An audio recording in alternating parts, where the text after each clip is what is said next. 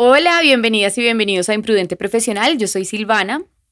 Este es uno de los episodios más particulares y luchados que tuvimos en esta primera temporada, porque mm, nuestra invitada del día de hoy, que se llama Lina de la Bosca, que tiene una historia brutal sobre la resiliencia y la valentía, eh, vive en Australia y yo estoy en Bogotá. Cuando nos conectamos para hacer la entrevista, la hicimos por uno de estos, de estos eh, programas pues, de, de videollamada. Eh, y todo salió muy bien, fue una de las primeras entrevistas que yo hice, eh, cuando Juan Manuel revisó el material estaba todo perfecto, pero unos días después, cuando lo abrió para hacer la edición, Juan Manuel es nuestro productor, no sabemos si por una glitch en la Matrix, porque la vida es así, porque estamos pagando un karma, no lo sabemos, se nos habían borrado los primeros minutos de la entrevista. Esto en una entrevista con una persona que vive medianamente en la misma ciudad o por lo menos en el mismo continente hubiese sido fácilmente resolvible, pero con Lina, no solamente porque vive en Australia, sino porque al otro día de nuestra entrevista, Lina se había ido cuatro semanas para India y luego se iba a quedar tres semanas en Bali. Es decir, no había posibilidad de repetir esta entrevista para mí la habíamos perdido y yo entré en un colapso, lloré, me jalé los pelos, de todo. Bueno, mejor hecho que perfecto. No quiero que la gente se pierda esta historia porque Lina es una persona que tiene un mensaje bellísimo para entregar y decidí, junto con Juan Manuel, hacer este episodio em, un poquito diferente y es que yo voy a dar a continuación la introducción, que fue lo que dijo Lina en esos primeros tres o cuatro minutos y de ahí sigue Lina. Entonces, bueno, gracias al universo, que viva la resiliencia eh, y así es la imprudente vida. Este es un podcast para tomarnos y no tomarnos la vida tan en serio. Los invitados traen sus historias y yo, como una imprudente profesional, profesional, hago las preguntas. Me encantan los temas profundos, pero estoy cansada de la autoayuda. La imprudencia nunca fue tan útil si tú eres de los míos, quédate escuchando.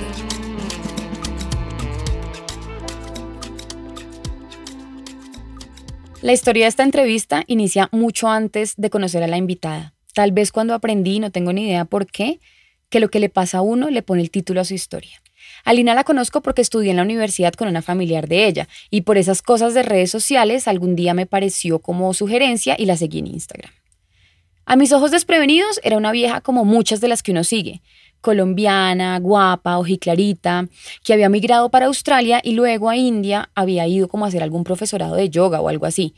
Por allá conoció a quien hoy es su marido, se casaron en un lugar divino, viven al frente del mar, tuvieron una bebé hermosa, mejor dicho, la vida soñada. Pero un día, en una fecha de conmemoración de depresión o algo así, Lina hizo un video contando por qué ese era un tema tan importante para ella. Su mamá se había quitado la vida cuando ella era pequeña. En ese momento, a mí la imagen de Lina se me desdibujó absolutamente.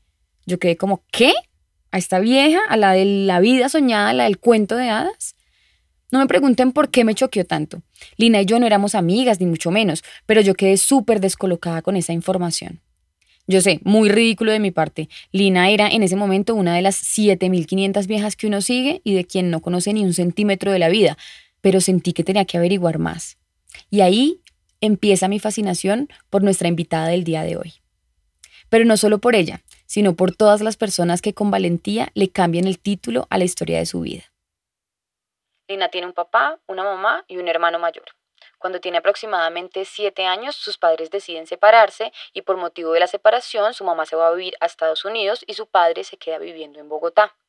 Los niños iban constantemente a ver a su mamá y en el último de los viajes, que fue en Navidad, dice Lina que hoy puede ver que su mamá no estaba en el mejor momento de su salud mental, seguramente por la separación, por estar lejos de los hijos y por todo lo que había pasado. En ese viaje, la mamá les dice que aunque ella no esté junto a ellos, cada vez que miren las estrellas, ella los va a estar cuidando. Eso dice Lina hoy, que fue como una despedida, pero que no lo pudo entender hasta muchísimo más adelante. A la vuelta a Colombia, los niños se enteran por, su padre y su abuelita que su madre ha fallecido. Les dan una versión que ustedes van a conocer más adelante, pero no es hasta que Lina tiene 16 años que se entera la verdad de lo que pasó con su madre. Aquí les dejo a Lina que les cuenta.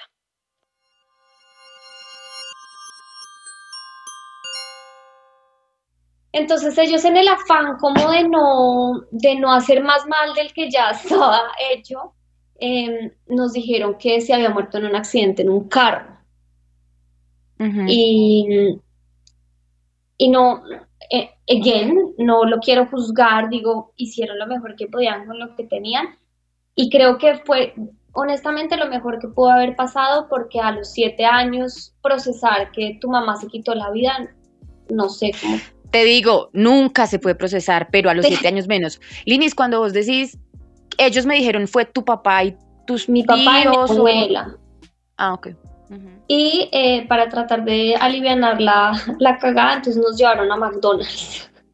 Y ahí ah, también empezó. Ahí te...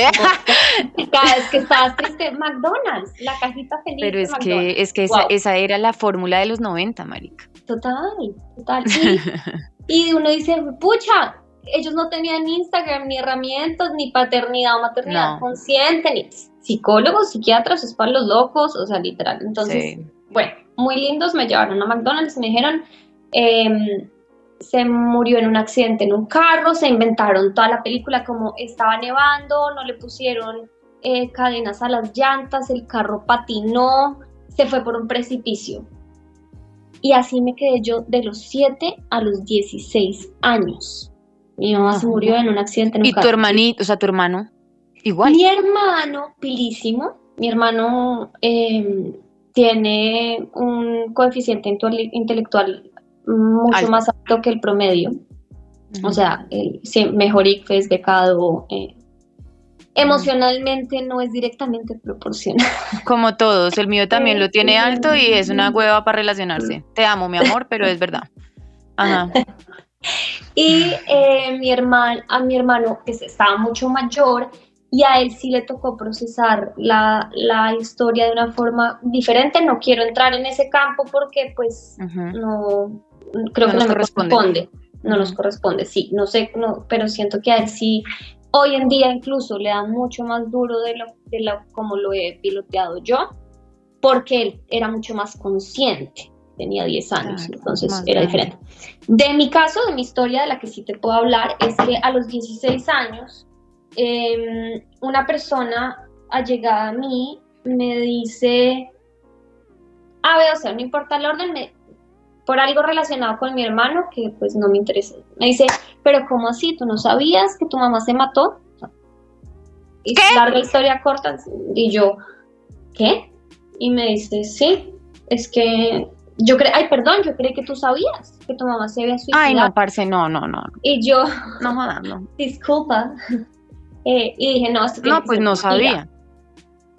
Y dije, no, esto, eh, además esta persona, em, por lo general, sí, como que generaba conflicto, no sé qué. Yo dije, ay, otras, otra gana de ella de crear aquí pelea, no sé. Discordancia, ajá. Sí, y dije, no.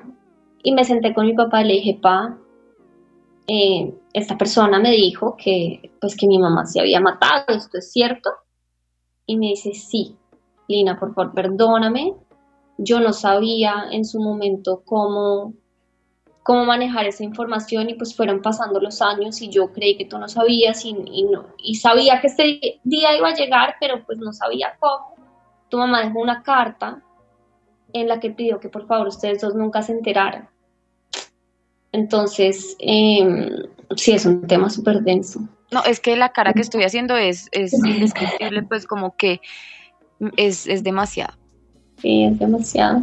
Es demasiado, pero cuando se ha hecho terapia, se entiende, como, como que yo llegué al punto donde digo, ni, ni es que la entienda, ni la juzgo, ni lo cuestiono, ni...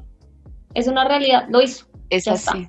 ¿Por qué estaría pasando? No sé, uno tiene que estar pasándola muy mal para tener el coraje.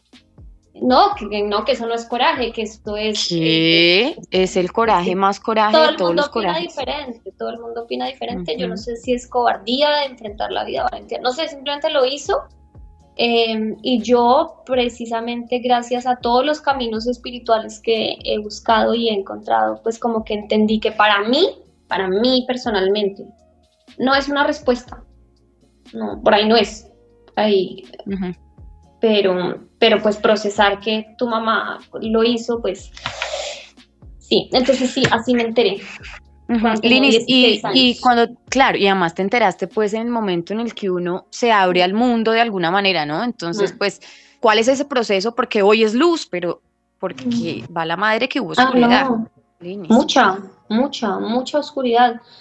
De hecho, yo ya venía desde los 13 por ahí, em, empezando a rumbear desde los 13, eh, decía mentiras, eh, me inventaba que tenía más años para poder, tenía cédula falsa, o sea, también como que lo normal creo de la adolescencia, pero súmale que yo no tenía ni Dios ni ley, porque mi abuela intentaba ponerme algún límite y yo me volteaba y le decía, tú no eres mi mamá. ¿Quién Pero entonces ella me decía, mientras usted viva debajo de estas cuatro paredes y yo, pues me voy, me voy donde mi papá o me voy donde, o sea, complejo, viví con Raimundo y todo el mundo, empecé a nomadiar desde los siete años, con los tíos, que con las primas, que con los abuelos, que con los vecinos, o sea, viví con todo el mundo. Mm, que hoy en día lo veo también como uno decide si el vaso medio lleno o medio vacío. Para mí fue súper enriquecedor porque yo hice parte de muchas familias, entonces tengo como la diversidad de ver lo que sí funciona, lo que no funciona y no simplemente como lo que me enseñaron mi papá y mi mamá, sino como un poco, tengo una óptica un poco más amplia. Pero claro, empecé a tener episodios depresivos y en esa época, o sea, yo ya tengo 31 años, o sea, esto fue hace 15 años. Em, hablar de depresión era como, ¡iu, qué oso! O por lo menos en Bogotá, como nadie habla de eso. Obviamente los, los trapos sucios se lavan en la casa, por favor no le vayas a decir a nadie lo de tu mamá, qué oso. Mm, era, ni siquiera era como empatía con el dolor, sino la vergüenza. No le vayas a contar a fulanita porque va y le cuenta a la mamá. Entonces me, también me pusieron como una carga de qué oso, cuando era como, yo no fui la que tomó esa decisión, viejos. Sí, total. O sea, encima de eh, todo me tengo que, me tiene que dar pena. Me lo tengo que tragar todo sola, porque qué oso. Em, y, y, sí, mucho juicio, em, pero entonces yo, yo dentro, de, en medio de tanta oscuridad, siempre tuve un ángel, un ángel que, que, yo creo que en serio mi historia sería una cosa completamente diferente si no fuera por esa mujer, y es una amiga del colegio de mi mamá, eh, se apropió de mí como si fuera su hija. O sea, yo llegaba a cualquier evento social y decía, les presento a mis tres hijas, éramos Catalina, Elena y yo. Y que además es nuestro punto de contacto, ¿no? Eso es demasiado bello porque yo te conozco a ti porque yo estudié en mi universidad con una de ellas. Y te sigo a ti porque yo juré en mi vida que tú eras su prima. Entonces, como que eh, es el, ella, tu ángel, es nuestro punto de contacto. Quiero llorar. Bueno. Sí, yo sé. Es hermoso, mi de la guarda.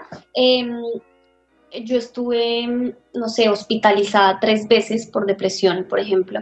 Y ella iba, me llevaba la ropita doblada, lo que necesitara. Y siempre sus palabras de amor, siempre. O sea, ella fue mi mamá de la tierra. Bueno, ella y mi abuela también, pero mi abuela sí era mucho, mucho más ruda y mucho más dura y pues también, a ella también se le mató la hija, ¿no? o sea, y a ella sí. estaba tocando lidiar con los chiquitos de la hija que decidió matarse. como que también digo, uff. Eh, sí, no, no, pues no, no es comparable, digamos, y además tenía una responsabilidad directa sobre ti, o sea, pues más viejita también, más, más, más, más diferencia de años, o sea, uno cree que la brecha generacional no importa, pero sí importa, es decir, otra cosa. No, total, una generación completamente diferente donde las mujeres no cuestionaban absolutamente nada y yo desde que tengo uso de razón soy absolutamente irreverente, o sea, y todo, pues es que mira lo que me pasó, entonces yo desde los siete era como, pero ¿y por qué? Como así que en el cielo. Y ella era como, marica, cállate, o sea, no sé, porque sí. y yo, y, ella que nunca pudo cuestionar nada, su sueño era ser enfermera, por ejemplo, y nunca la dejaron ni siquiera estudiar, porque, porque las mujeres no debían estudiar, y tenían todos los recursos O sea, como, no, enfermera, qué oso. Más bien váyase a Estados Unidos a practicar inglés, a Colombia y la mandamos, pero enfermería no. Eso es como de las empleadas, unas cosas así. Entonces, yo, por ejemplo, decidí estudiar psicología y ella era como, no, pero replicando, ¿no? Replicando los, los karmas transgeneracionales, eh, me lo cuestionaba mucho y yo, pues lo voy a hacer. Te guste o no te guste, lo voy a hacer. Entonces, sí, mucha irreverencia, era muy, yo era muy rebelde, o sea, tampoco voy a decir, oh, pobre de mí, no, yo era terrible, terrible, me voy a dormir a la casa de una amiga.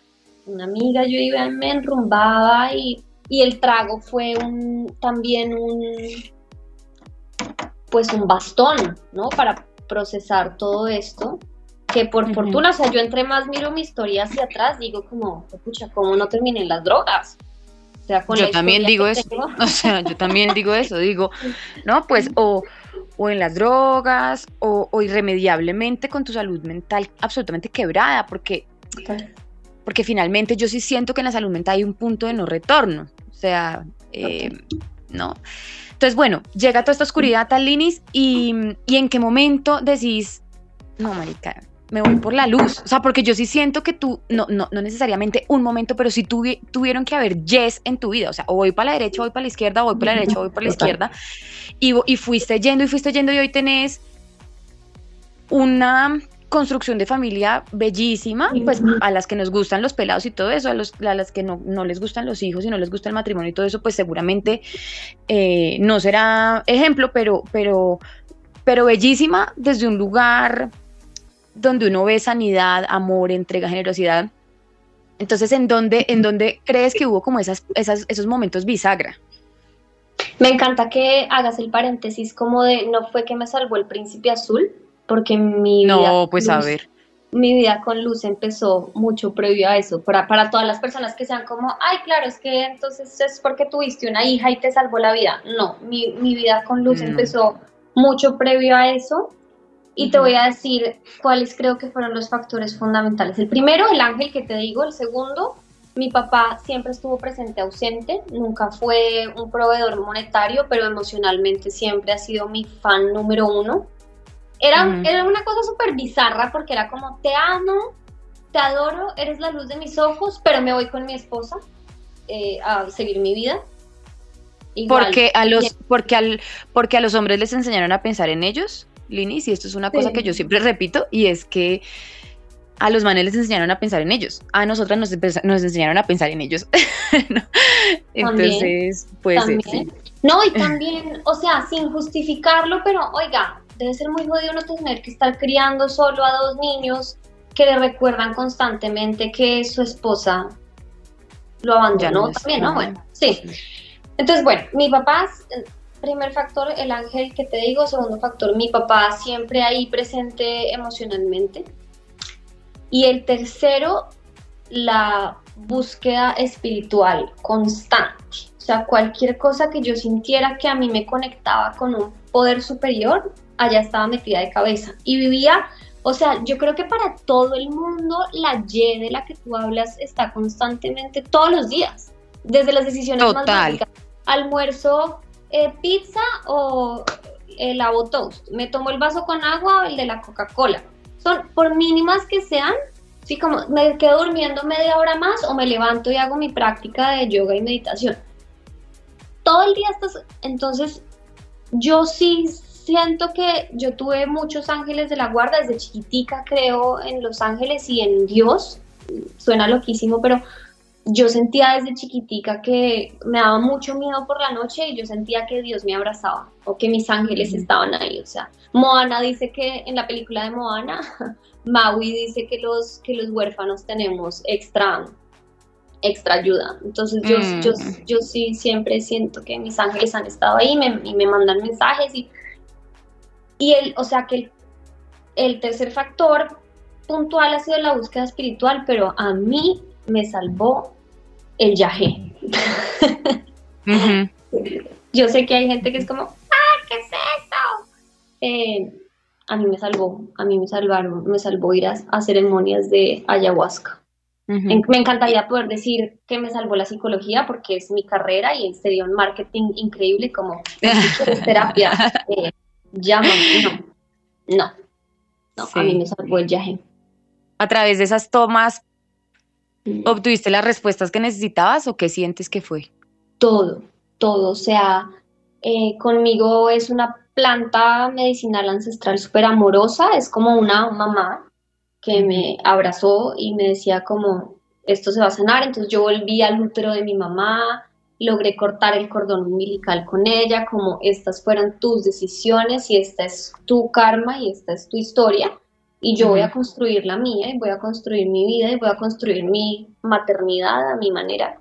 La pude ver, logré entender que está en un, plan, en un plano en el que no se se pasa nada bien. O sea, de verdad que yo entiendo la ideación suicida.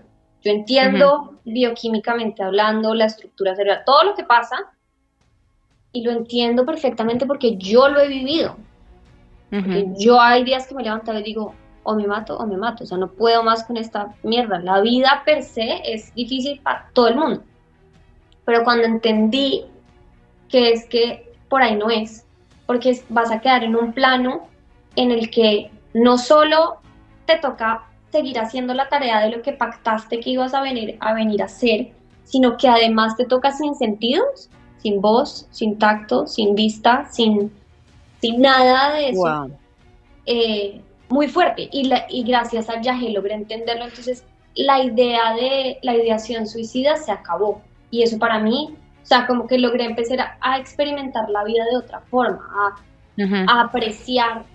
De hecho, si tenemos el tiempo, tenemos, ¿Sí? tenemos, claro. una de las experiencias más reveladoras en tomando remedio, porque fui a muchas, muchas ceremonias, entendiendo que no es mi cultura, ¿no? O sea, como súper agradecida finalmente con esa planta, que si bien nací en un territorio indígena, pues mis, mis ancestros no lo son. Sí, tengo sangre, sangre súper boyacense en algún punto, pero todo el resto es como italiano, francés, no sé, raro. Entonces, como súper agradecida con esta planta por ser tan generosa conmigo, pero en algún momento sentí que me iba, Silvi, pero así, o sea, yo dije, me fui. Me empecé o sea, que te morías. Me moría, me moría y me fui arrastrándome así donde el taita, como mal, y ellos son muy amorosos y más o menos como que se rió y me echó algún aceite esencial, no sé para qué oliera y como que volví un poquito en razón y le dijo a alguien que estaba ahí que se sentara al lado mío y que me cuidara mientras me mejorara. Esta señora no me conoce, o sea, la habíamos, yo la había visto dos veces antes en mi vida y como, hola, chao. Y y se me empezó como súper amorosa, como a, cuidar y a consentir la cabeza y me dijo, acuérdate de todo lo que te ata a la vida, de lo que a ti te gusta. Entonces me empezó a decir, piensa en el olor del café por las mañanas, piensa en lo que sientes cuando pones los pies en el pasto, piensa en cómo sientes las manos cuando pones la, cuando tocas la tierra, piensa cómo sientes el frío en los cachetes cuando vas montando en bicicleta. Y eso Silvi a mí me cambió la vida, porque entendí, o sea, como que hice un clic de, para mí la vida no ha sido como cuando me gradué de la universidad, cuando me casé, cuando... Sí, o sea, claro, son recuerdos memorables, pero para mí la vida es ya, o sea, para mí la vida es la satisfacción que siento aquí ahora presente grabando este podcast eh, contigo mientras veo las árboles moverse afuera, y eso lo logró el Yagé. No hubo ningún psicólogo, ningún psiquiatra. Los psiquiatras, uff. Difícil, ¿no? Sí, es, complicado el tema ahí. Entendiendo. Hay gente que hace, hay gente que hace cosas lindas desde la psiquiatría, pero no son la mayoría. No, es como encontrar una perla. Sí, en el, en el. Y cada camino es súper único. Tampoco estoy diciendo como dejen los medicamentos. No, no, no, no. Por, favor, no los dejen. No, no. Cero, cero. Cada camino es súper diferente. Pero sí, ese, ese fue el, Yo siento que. No, bueno, antes de decir lo que siento, la pregunta es: ¿sientes que ese interés por lo espiritual em, tenía que ver con tener contacto con ella? Sin duda.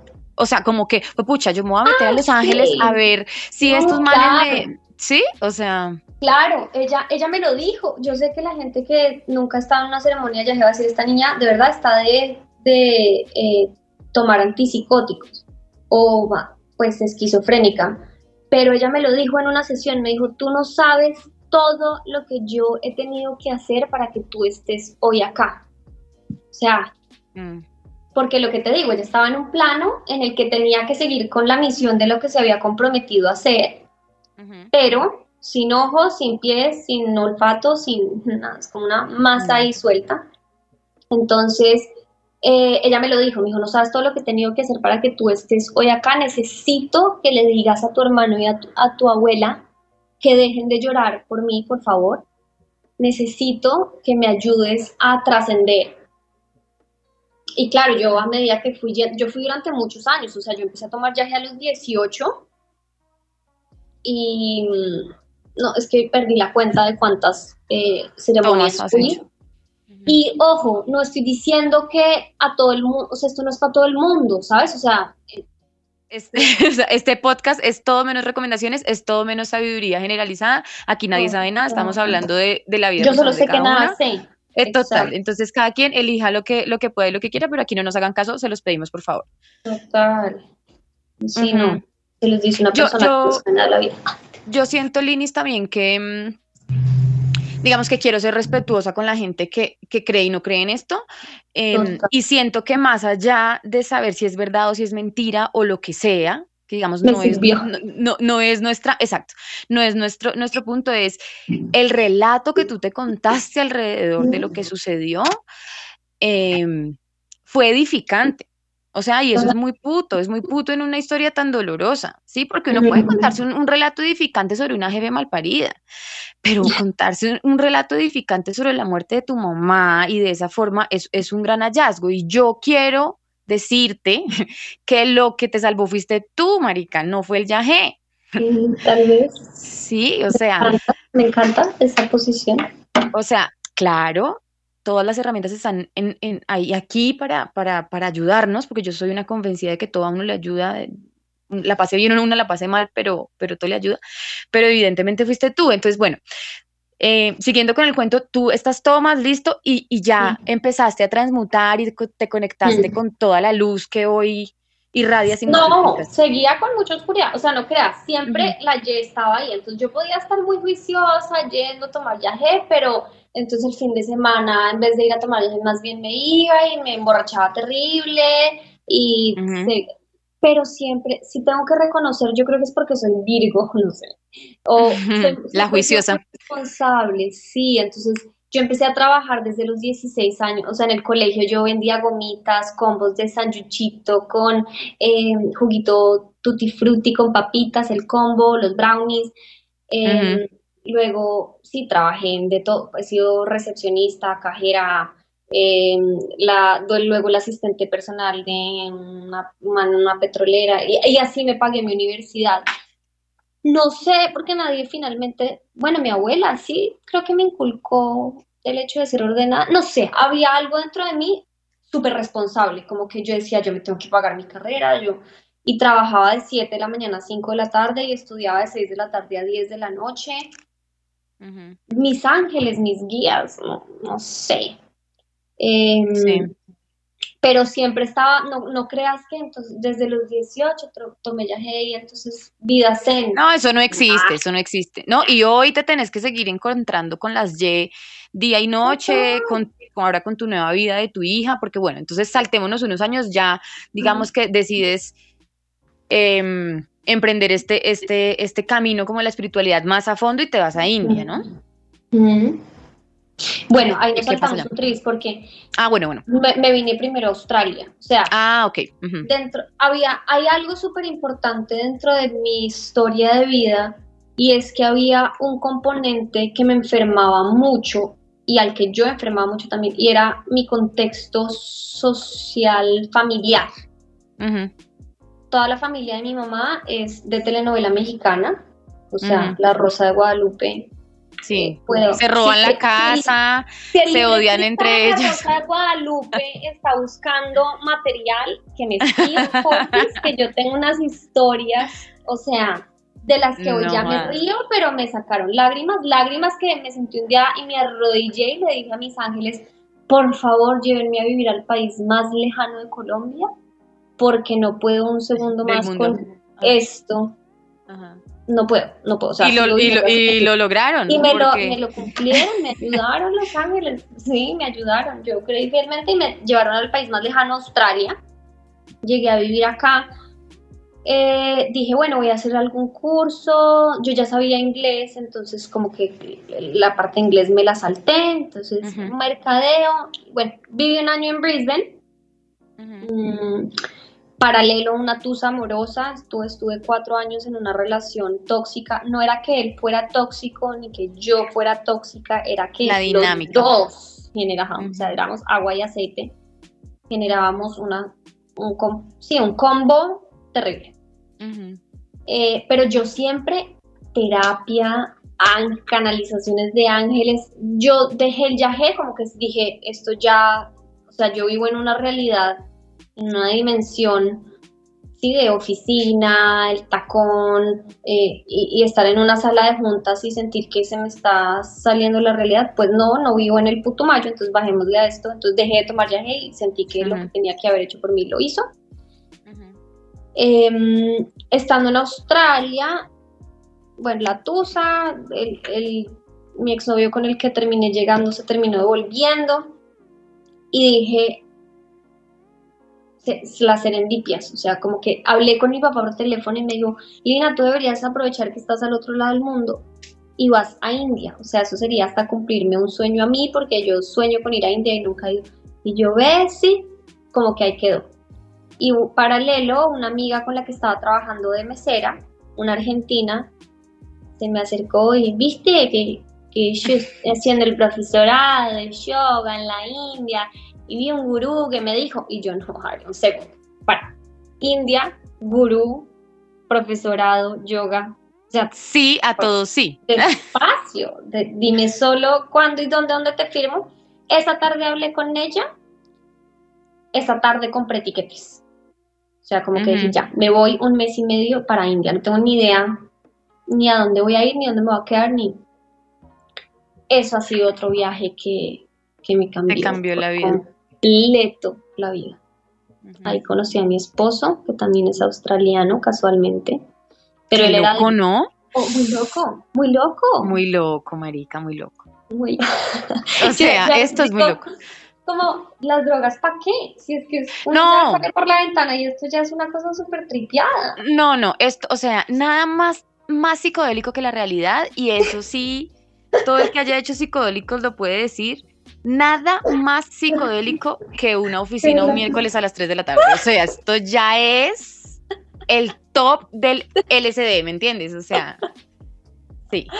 Tal cual, yo nunca he hecho LSD, por ejemplo, es rarísimo. A mí, no, no, no, me, digo, me da pavor, ahí me quedo el resto de mi vida, me da pavor.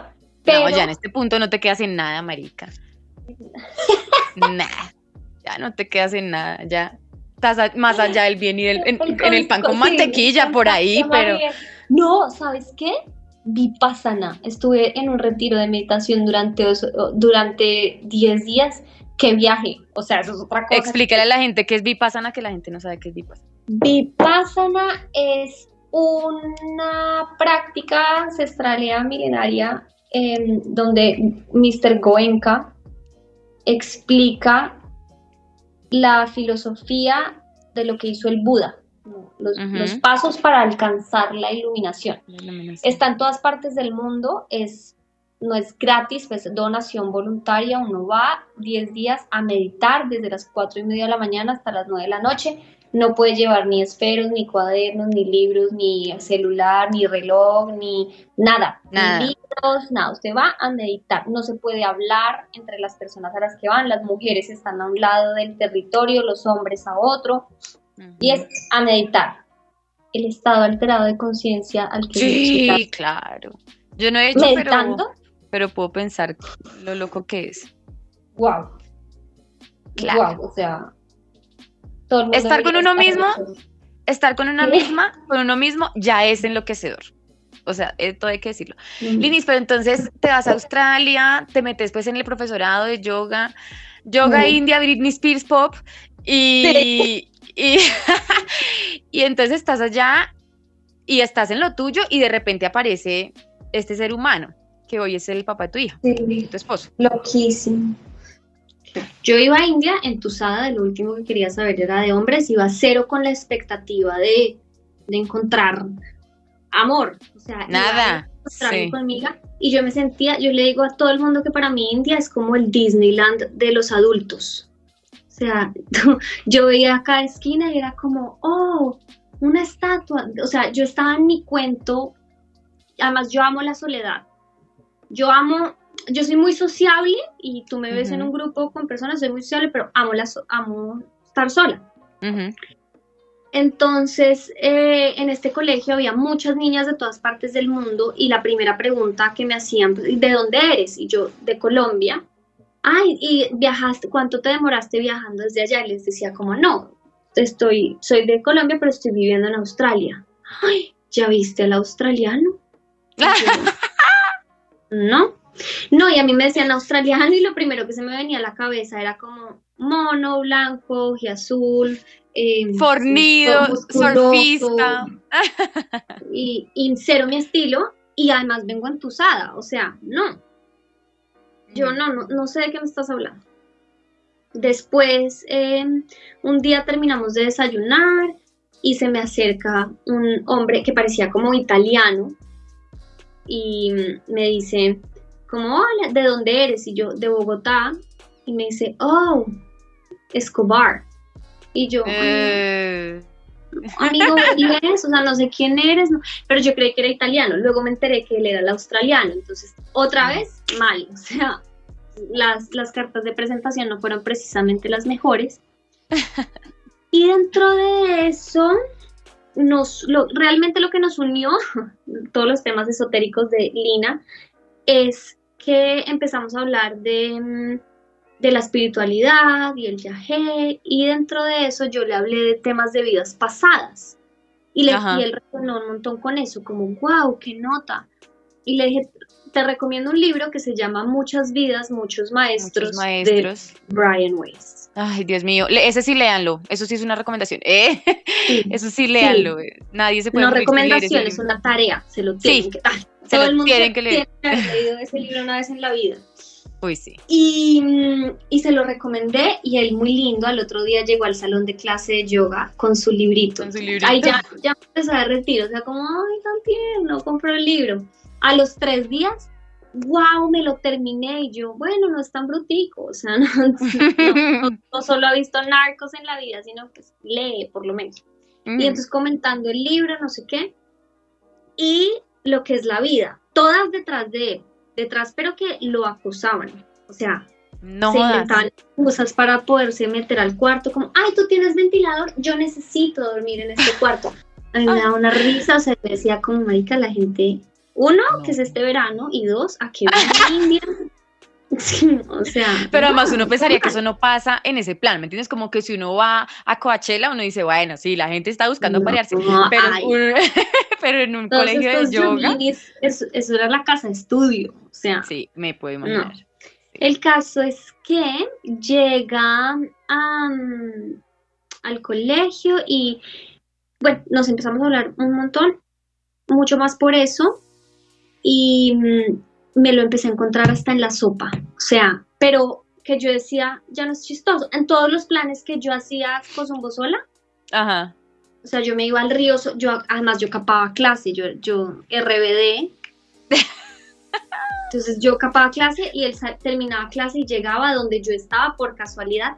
Y había un niño que se llama Tulsi, que jugaba, al la, no jugaba, él vende flores al lado del río Ganga, el río Ganges en, India.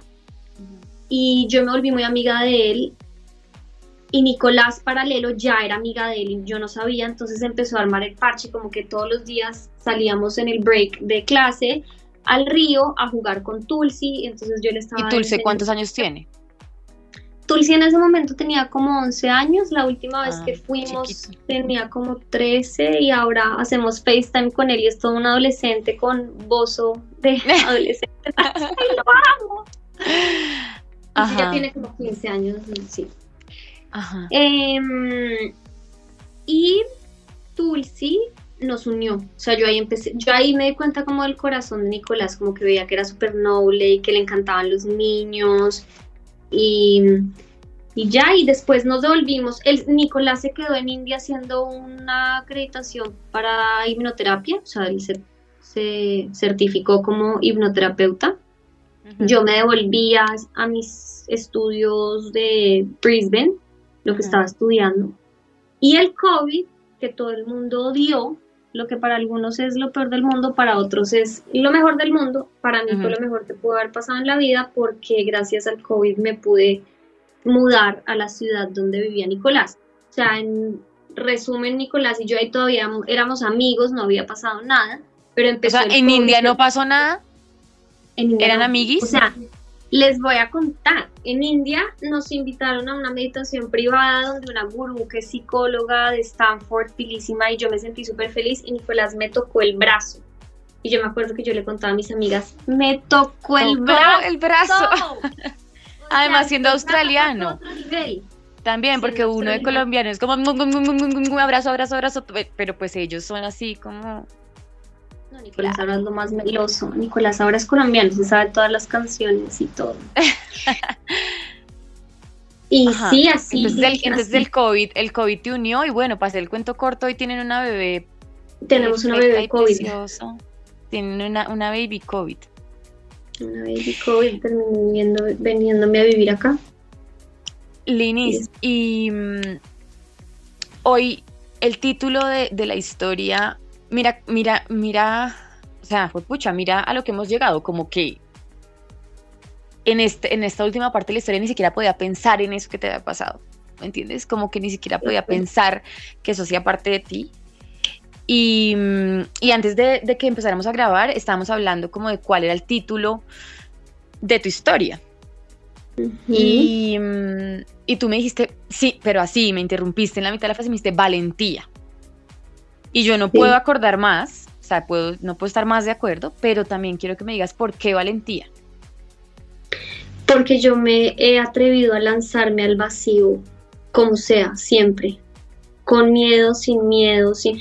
Yo siento que el gran malestar de las, de las personas, a ver, tengo que entender y respetar que los ritmos de cada persona son diferentes y que cada quien decide cuándo toma acción, pero a mí me irrita de sobremanera ver que alguien la está pasando mal y ahí se queda. O sea, yo no, yo soy como, no me está gustando esto, me muevo. Pero ¿cómo? No sé. O sea, venirse a vivir a Australia es un reto enorme. Uno tiene que demostrar una cantidad de dinero absurda. Eh, y yo decía, ¿a mí quién me va a dar eso? ¿De dónde? Con miedo, sin miedo, lo hice. No me preguntes cómo, maromas, magia, lo hice. Em, que, ¿Cómo te vas a ir de viaje con tu chiquita india? ¿O cómo te vas a venir a Colombia desde Australia sola con una bebé de nueve meses? Con miedo, sin miedo. O sea, yo como que yo no la pienso. Y no, a veces el miedo nos protege también. No estoy diciendo que uno se lance ahí a la autopista, no, pero yo me he atrevido a desafiar las probabilidades creyendo en que más allá del miedo, las, las posibilidades son infinitas. Y eso me lo enseñó leer a Joe Dispensa, que es otro, autor que... También léalo, ¿eh? sí, tiene dos libros claves. Uno es Deja de ser tú y el otro es Supernatural. Y, y decidí dejar de rotularme, o sea, yo no, yo no puedo hacer que la historia, de la, que las decisiones de mi mamá me definan. Mi mamá es mi mamá y gracias por la vida, pero su historia es su historia y la mía es mía. Mi papá es mi papá y divino y todo, pero pues es mi papá y esa es la historia de él y la mía es mía. Y y siento que desde chiquita como mujer he sido supremamente valiente al cuestionar y al refutar. Como, no, es que hay que creer en esto. No hay que nada. ¿Por qué? O sea, porque tú lo dices, ¿no? Cuestionar, buscar. Entonces sí, yo, yo creo que si a mí alguien me pidiera que me definiera en una palabra, puede sonar un poco egocéntrico, pero sí, soy muy valiente. ¿Sabes pues yo qué siento? Ajá, ya sabes que siento que eh, la valentía no solamente viene, o sea, o más bien son muestras de valentía, todo lo que has mencionado, pero para mí la valentía suprema es hacerte cargo de tu vida y esto fue una cosa que yo te dije cuando apenas te contacté para, para hacer parte del podcast y es que yo personalmente he sido una persona muy pegada a lo que me pasó, a cómo fueron conmigo, ¿no? Y hacerme cargo, aunque parezca raro porque yo soy una persona como muy imponente socialmente, a mí me, ha, costado un montón. Y por eso esta historia me, conmueve tanto y me, llama tanto. Y es porque yo creo que tú te has hecho absoluto cargo de ti. Porque me tocó también, o sea, es que desde los siete me, digamos que es como que mi sugerencia sería, sería no te es tan duro, porque finalmente tuviste a tu mamá y a tu papá, desde lo que entiendo, porque no conozco tu historia a profundidad, pero pues qué fortuna también que, que así fue. A mí no es tanto como por elección, es que me tocó hacer. Claro, Linis, de acuerdo, pero, pero mira, qué bien hubieses podido decir. Ah, claro. Eh, exacto, sí, victimizarte, pero, pero más que victimizarte, simplemente adquirir esa historia como el determinante de tu vida. Y eso es mm. un poco como lo que yo quiero, digamos, em, sacar de todo esto, ¿no? Como fue pucha, de verdad, cuando uno se hace cargo realmente, es decir, hacerse cargo, es decir, esta vida es mía, marica. Y si yo no hago lo que yo decido hacer, nadie lo va a hacer por mí. O si lo van a, mm. o, mira, te voy a decir una cosa, yo tengo la sensación mm. de que cuando tú no tomas decisiones, la vida las toma por ti. Total. Total. Eh, pero digamos que que veo el hacerse cargo de una forma tan valiente y tan radical. ¿Sabes? La gente dice como que, ay, ser radical. Yo sí, yo a veces siento que la radicalidad en algunas oportunidades es buena, como en esta, ¿sabes? Y es, yo corto los lazos, pucha, y me hago cargo. tiene que ver con ser Virgo. Y a veces, a veces me siento un poquito mal, te lo juro, como, como que quisiera a veces poder llegar al, al la vida está llena de grises, pero eso me ha salvado. O sea, yo digo, yo no vuelvo a hablar con esta persona. Y no vuelvo a hablar, es que no vuelvo, o sea, ¿qué es que se cayó el mundo? Ay, qué embarrada. Yo decidí que no iba a volver a hablar con esa persona. Y la gente es como, pero qué fría. Y, de, y miro hacia atrás y digo, uy, qué delicia. Desde que no hablo con esa persona, la vida me cambia. Y claro, como yo ya estoy acostumbrada a eso y veo que me funciona ser tan radical, me frustra de sobremanera ver cuando, cuando hay tantas personas de aguas tibias. Pero me toca volver al punto de tienes que entender que los procesos de todo el mundo sí, son, re diferentes. Em, Linis, yo creo que no puedo estar más agradecida y más feliz de, verdad que este haya sido eh, un episodio de la primera temporada. Quiero de verdad hacerte una venia, abrazarte en la distancia y agradecerte eh, por, por pucha, por existir, por existir, por tus por apostarle a la vida. Por apostar, por elegir la marica, por elegir la vida, por elegir em, también darle una vida diferente a tu bebé, porque, porque sé que yo, o sea, desde que soy mamá, obviamente, siento que fue pucha, uno sí cambia la vida cuando cría un muchachito diferente. O sea, uno cambia el mundo, marica, uno lo cambia, lo recambia. Las que no van a tener hijos, por favor, busquen otra manera de cambiar el mundo rápidamente, pero te digo que con esta uno lo cambia. O sea, los muchachitos son una forma de cambiar el mundo.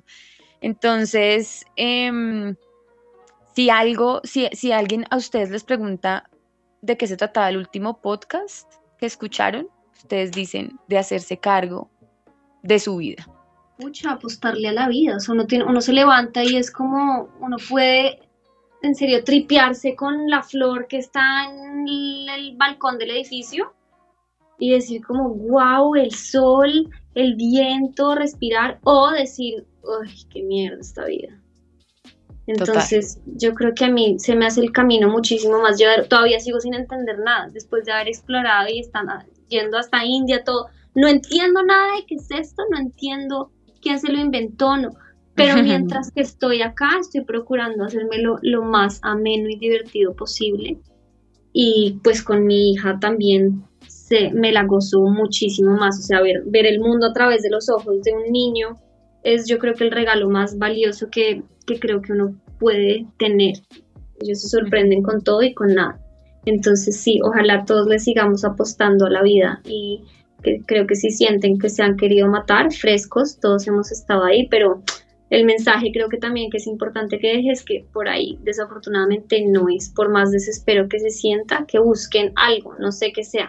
No, no, ojo, no quiero recomendar ninguna cosa en específico, como es que yo vi que en un podcast dijeron que la solución era y no, no, busque la suya, pero búsquela. Sí, Muchas gracias por haberme invitado. No, Linis, de verdad, de verdad, gracias, gracias, gracias. Así termina un nuevo episodio de Imprudente Profesional. Recuerden que la única manera de que estas historias sigan llegando a ustedes es que compartan nuestros contenidos, que los evalúen y que nos den like. Estamos en Spotify, iHeartRadio, Amazon Music, Anchor y cualquier plataforma que ustedes usen para escuchar podcasts. Nos pueden seguir en redes sociales, en Instagram y TikTok como arroba imprudente profesional. En la producción está Juan Manuel Pacheco y yo soy Silvana. Les mandamos un abrazo y nos escuchamos a la próxima. Bye.